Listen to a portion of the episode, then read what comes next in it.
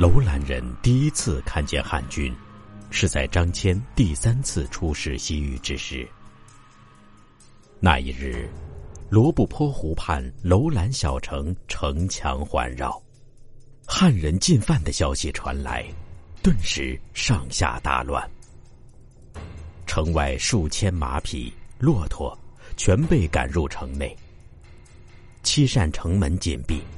男人们全副武装的在城墙各个要塞严阵以待。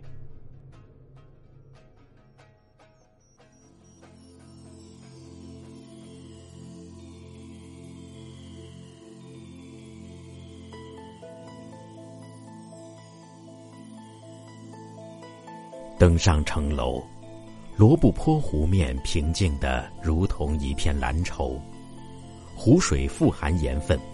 微风就能在湖面上掀起波澜。这一日却如此平静，使人惶惶不安。近岸的湖面颜色碧绿，到远处渐渐变成深蓝。从城墙上望去，湖北岸绵延着一望无际的丛林，白杨树中点缀着怪柳和其他灌木。宛若色彩斑斓的天然之物。湖南岸芦笛丛生，掩映着湖岸，不到近处看不见汇入湖内的几条河流。城郭周围有很多河渠，湖北岸丛林外的土地上，水渠如同蛛网，交错绵延数里，水渠之间则是辽阔的耕地。水渠有人工挖掘的，但大部分利用了干枯的古河道，将离城一里外的塔里木河河水引进来。确切地说，楼兰虽是沙漠之城，却地处罗布泊湖、塔里木河肥沃的三角洲地区。塔里木河以北有一条路，而从城墙上望去。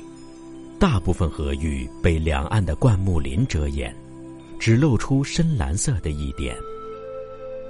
几年前，这条长河在某处改变了河道，新河道两岸没有树木，风吹日晒，与河岸并行的道路便暴露在天日之下。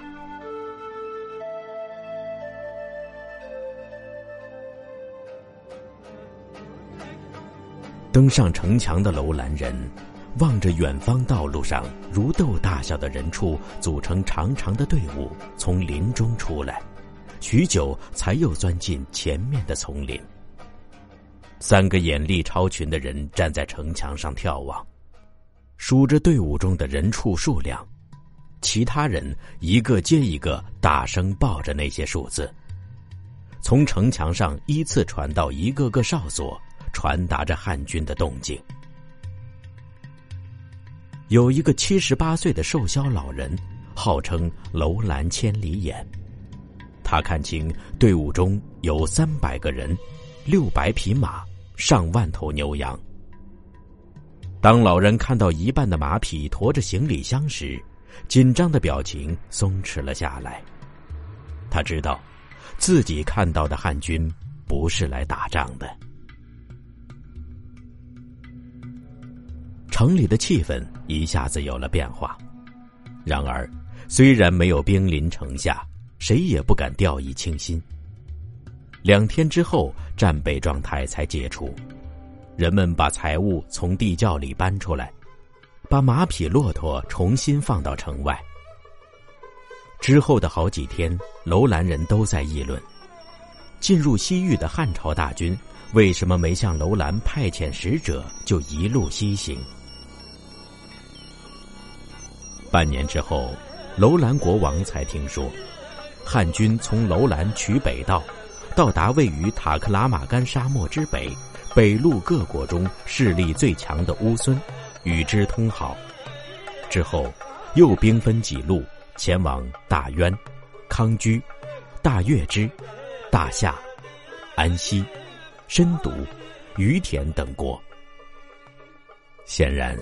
汉军有意避开匈奴势力范围内的楼兰，以及和楼兰同样位于西域入口、隶属匈奴的孤师。之后第二年开始，楼兰人发现汉军的大小部队几乎每个月都在西行或东进。不仅汉军，还有数十名乌孙人牵着数十头马匹、骆驼，沿塔里木河前往汉地。大夏也有小部队牵着马匹、骆驼，隔天或每日往东而去。虽然和自己没关系。但楼兰人清楚的看到，汉和西域各国的关系正在日趋紧密。有时，为了出城近距离观看这些旅行者，楼兰人会越过辽阔的农田，走到塔里木河岸边，这是他们自从居住于此地起从未有过的事。楼兰人听说汉大败匈奴。匈奴的浑邪王已经降服，他们相信这是确凿的事实，以为匈奴从此不会再卷土重来。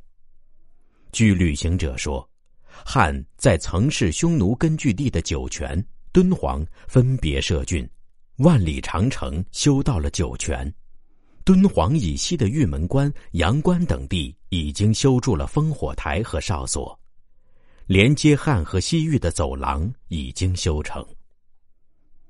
史无前例的，楼兰人两年来免遭匈奴掠夺。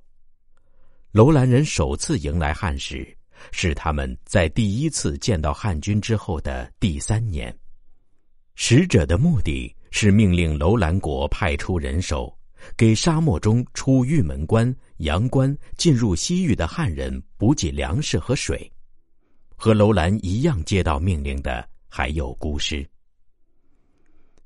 为此，楼兰几乎每天都要派出许多劳力进入沙漠，他们背着沉重的粮食，挑着水，到沙漠里迎接汉人，苦不堪言。楼兰人多年饱受匈奴欺凌，如今汉凭着大国威力对楼兰人发号施令，也令其难以忍受。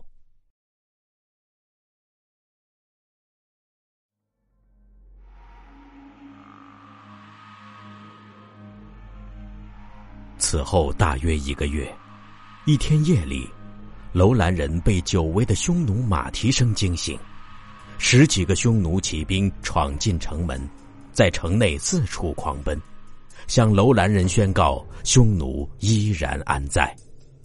骑在马背上的匈奴士兵手中的长矛上挑着刚刚被他们杀死的汉兵首级，滴着血，在月光下泛着青光。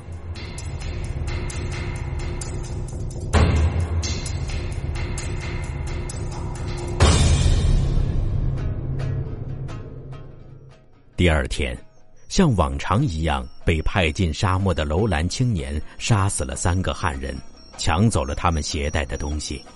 傍晚回到城内，全城人欢呼着迎接他们回来。